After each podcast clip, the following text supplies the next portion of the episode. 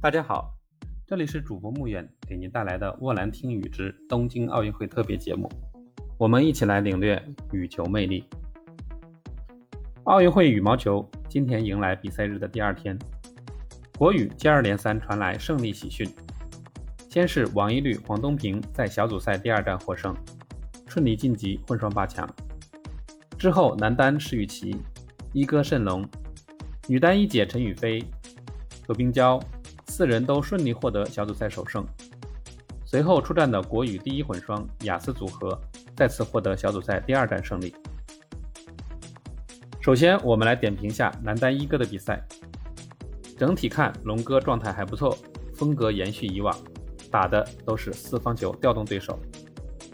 第一局，爱沙尼亚选手虽然比分领先，但明显不适应龙哥的节奏，体力早早不支，开始气喘。随后。谌龙反超赢下第一局。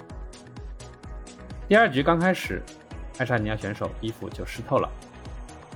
反观龙哥却云淡风轻，开始反超加速，随后点杀重杀，直至比赛结束。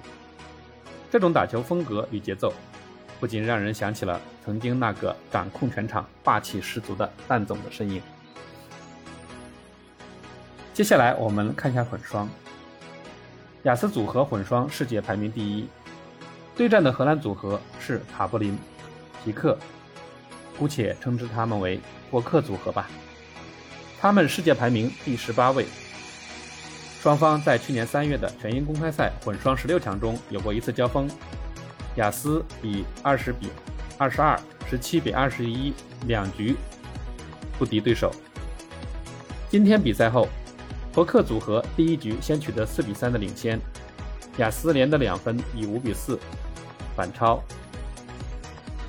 荷兰组合显然有一些对付雅思的手段，他们随后又取得九比七的领先。雅思在八比十落后的时候连得三分，以十一比十领先进入技术暂停。中局两队组合战成十五平后，雅思接管了比赛，他们打出了一波六比零的小高潮。以二十一比十五迅速拿下第一局。第二局，博克组合开局取得三比一的领先，他们立即将优势保持到九比五，并以十一比八领先进入本局的技术暂停。雅思在比赛落后的情况下努力追赶，但博克终局取得十六比十二的领先。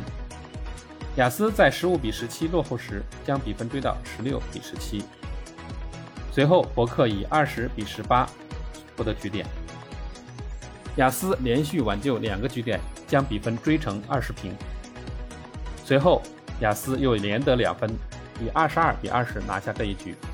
他们就此以二比零的总比分战胜对手。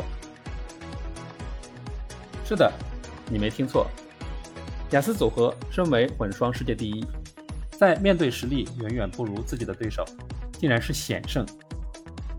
究其原因。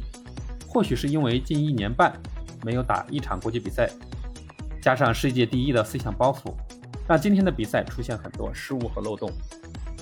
我们不仅要问：雅思状态低迷到如此境地，那夺冠还有戏吗？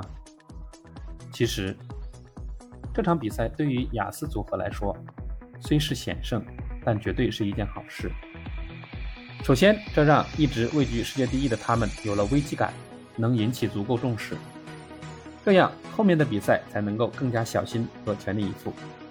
其次，小组赛出现的漏洞可以及时进行补救完善。